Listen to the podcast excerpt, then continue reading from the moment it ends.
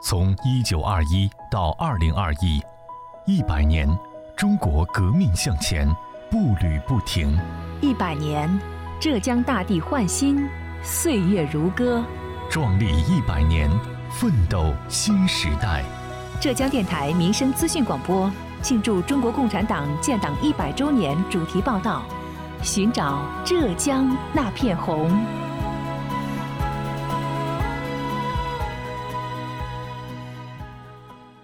今年是中国共产党成立一百周年，浙江民生资讯广播 FM 九九点六继续推出《寻找浙江那片红》主题报道，聆听各行各业党建引领、党员带头奋斗故事。本期节目，我们一起关注淳安县综合行政执法局高中华和桐庐县城市管理局江敏敏的故事。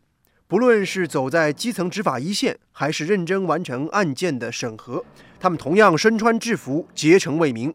请听报道：寻找浙江那片红，身穿制服，责任在肩。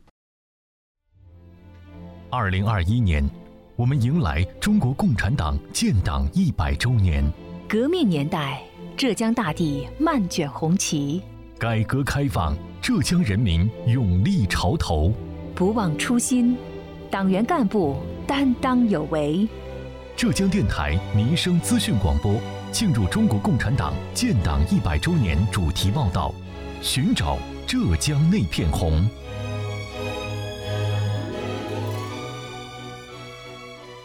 听众朋友们，早上好，欢迎收听今天的节目，我是子文。他是一名老兵，退伍不褪色，把橄榄绿的军人作风不断延续。他是一名书记，带头显担当。使红色的党员形象更加鲜亮。他还是一名城管，雷厉风行，亲力亲为，让百姓贴心蓝朋友的服务初心持续深化。他就是淳安县城市管理局机动中队党支部书记、中队长高中华。因为我自己感觉制服啊，我是两天换一次，必须换的。夏天每天都要换。其实我制服什么放一下，放在柜子里哈，我从来没有过。我拿回家，我就全部是洗好以后挂起来的。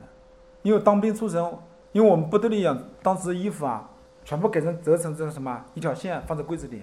我很感谢部队里的，但是有的时候我可能要求别人怎么做，但是我自己首先做到。他二零零零年十二月入伍，二零零五年退伍后，曾经在杭州市高速路政大队和淳安县规划局任职。二零一六年三月，他加入城管队伍，从橄榄绿到贴心蓝朋友，服务群众的初心，他从没改变。然后零三年，我们当时转了士官以后，零三年我记得你说六月份还是七月份，到洪泽湖、江苏盱眙那边，洪泽湖抗洪的时候，反正每次任务党员都是先上，就是我们有的时候想上，你可能都轮不到你。我感觉这党员当时吧有一种荣誉感、羡慕感哈，感觉他们很有成就感。然后后来我回去就写入党申请书。零五年八月一号建军节嘛，我们发发展一批党员，我那时候入了党，然后我在零五年十二月份就退伍了。退伍以后，到高速公路上去上班的时候是零六年八月一号，当时给我转了正。在二零二零年疫情防控之初，他以敏锐的防控嗅觉和高效的执行力，第一时间就组织起了应急保障小队，带头两班倒二十四小时的驻点在小区的防控检查点，累了干脆打地铺，饿了就吃泡面。执行一结束，就立刻回到办公室继续待命。他因此也荣获了千岛湖镇最美防疫人称号。二零二零年防汛减灾期间，他要带头参与防汛抢险工作。七月八号凌晨，接到关于当地绿城小区水漫地下库房的险情求助信息，时间不等人，他迅速集合了多名执法队员和退伍老兵，装沙袋、搬运、再装、再搬运。淳安县城市管理局机动中队指导员姜磊告诉记者。我们这个机动中队是局里一个应急中队，也是一个特殊的中队。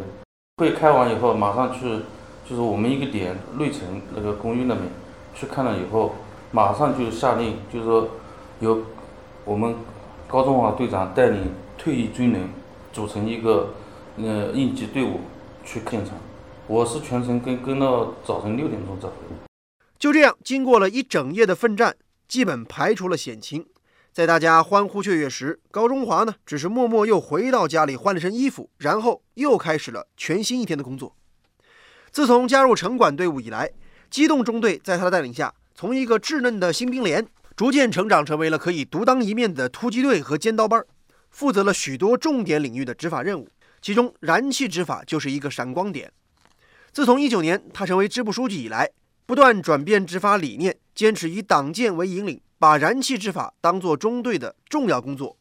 取证难，执行难，因为你，你要么就是现场抓到他无证经营，运输商职责是在交警和这个运管这一块，我们也查不到，我们无非就查到无证经营、跨区域经营，跨区域经营的话是安徽，我也没执法权，所以说我们只能说查到，交给其他职能部门处理。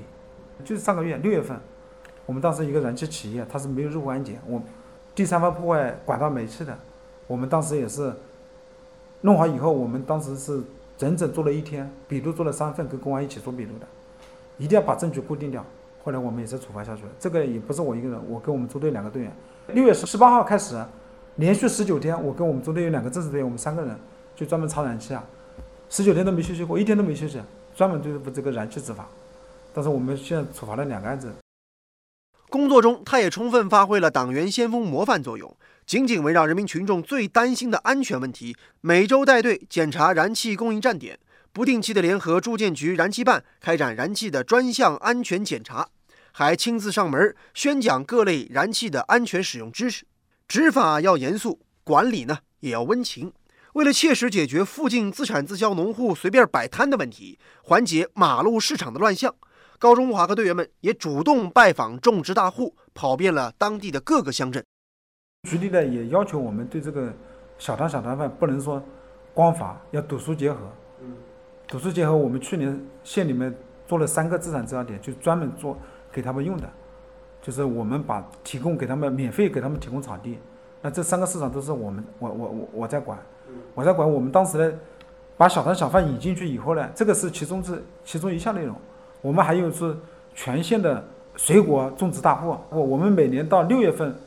五月五月底我们就开始走访了。你需不需要到千岛湖镇来？你如果卖水果的，你如果是小摊小贩，我们给你固定给你一个点，免费给你提供的水电从来都不交不要摊位费的，就免费提供给你。哎，我们主动上门。高中华似乎总是在执法条件的各个角落忙碌着，在每一个需要应急力量的地方奔波着。为了百姓的一件又一件小事儿，他总是连轴转。采访当中。当他提到自己的妻子和十岁的女儿时，原来硬汉也有柔情的一面。对我老婆原在杭州上班的，也是为了我，然后我回来吧。其实我自己家里也是经常讲我，我跟你说实话，讲到这，我这确实家里照顾不到。哎，有的时候呗，就是城管工作，哎，怎么讲哈，照顾不到感觉。我们聊起小孩朋友来，我感觉也对不住他。那家长会妈妈去，你去的少。我没去过，啊感觉。高中华的工作作风和成绩，大家是有目共睹。而当说到2020年杭州最美城管人的荣誉称号时，他却显得很谦虚。他告诉记者：“功劳都是兄弟们的，自己只是做了分内的事儿而已。”作为我个人来讲，我也感谢城管，那局里给我这个平台，让我来做这个事情。那我其实我自己有的时候感觉幸福，但是有的时候自己想想也是比较充实的。比原先更充实。你每天都是要有事情，都要有事情，你自己去思考，自己去做。其实我觉得不是我个人，其实是整个中队和可能是我们整个局里对我一个工作认可，其实也是大家的功劳。其实每个中队长，我跟你讲，我们县里面每个中队长都很都很优秀，包括我们其他队员都很优秀，人也确实也做的比较累。可能是特殊时期，当时局里哈可能把我报上去。那我觉得我还是感谢城管确实辛苦，但是我也感谢。局里这个平台，给我这个平台。一百年披荆斩棘，一百年奋斗不息，一百年初心不改。浙江电台民生资讯广播庆祝中国共产党建党一百周年主题报道：寻找浙江那片红。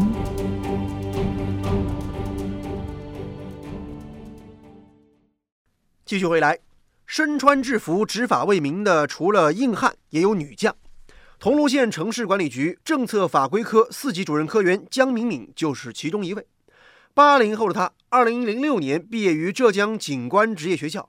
起初留校工作几年之后，怀着对身穿制服执法为民的理想，他加入了城管队伍。就是大一到大三这三年之间都是穿制服的。当时就看到报报考专业、报考单位的时候，我就看到了行政执法嘛，就觉得执法那肯定是要穿制服的，所以我就当时也没犹豫，我就选了这个这个单位。所以是零零九年的八月份吧，加入了城管队伍的。加入城管队伍以来，他主要负责案件的审核和评查等工作。他凭着对事业的执着追求，对业务的精益求精，对困难的挑战，给人们留下了深刻的印象，成为了城管条线上一道亮丽的风景线。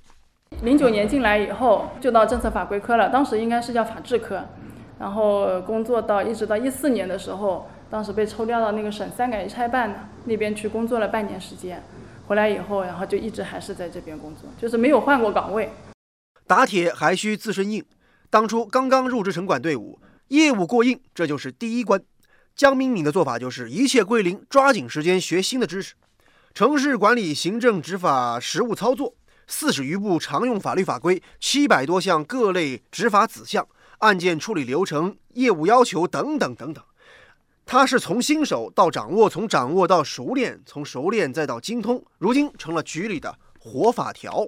要重新适应，因为我大学三年学的都是刑事执行，就是跟这个虽然说可能那种基础的法律知识、法律法规会有一些接触，但毕竟是它是不同的领域、不同的行业的嘛，所以说我到这里来，基本上就是一切要从头开始学的。就是法律法规啊，这种平时工作的要求啊，我们之前在学校当辅导员，那肯定是不一样的，跟学生打交道嘛。然后到这边来的话，肯定是执法这种管理对象什么也不一样了，所以说一切全部都要重新开始学。我们那时候来的时候，嗯，事项的话，我们是七加 X，然后涉及到的事项有七百多项，当时事项就分得很细，它每一小项一小项全部分出来，当时有七百多项。然后涉及到的这种常用的法律法规可能有四十多部，所以说其实对我来说也是一个挑战。我相当于从相当于就是一个小白，重新然后呢这些东西要去适应，要去学。二零一四年三改一拆的工作进入攻坚阶段，浙江省从各地抽调人员协助工作。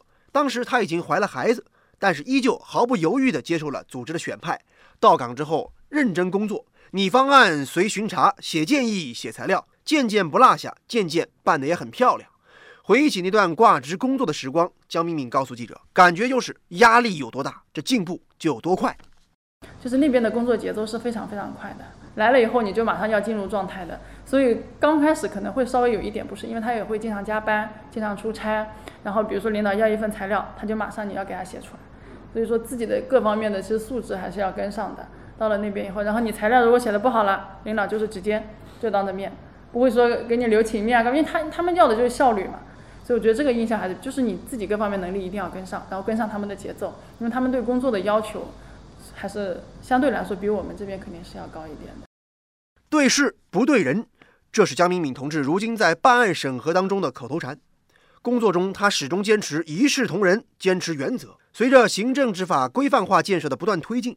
如果说执法队员办案过程有瑕疵，他会严格纠正，指出不足，从来不会给面子。而对于身边所谓好朋友的请托帮忙，他会严厉回绝，守住底线，从来不会放放水。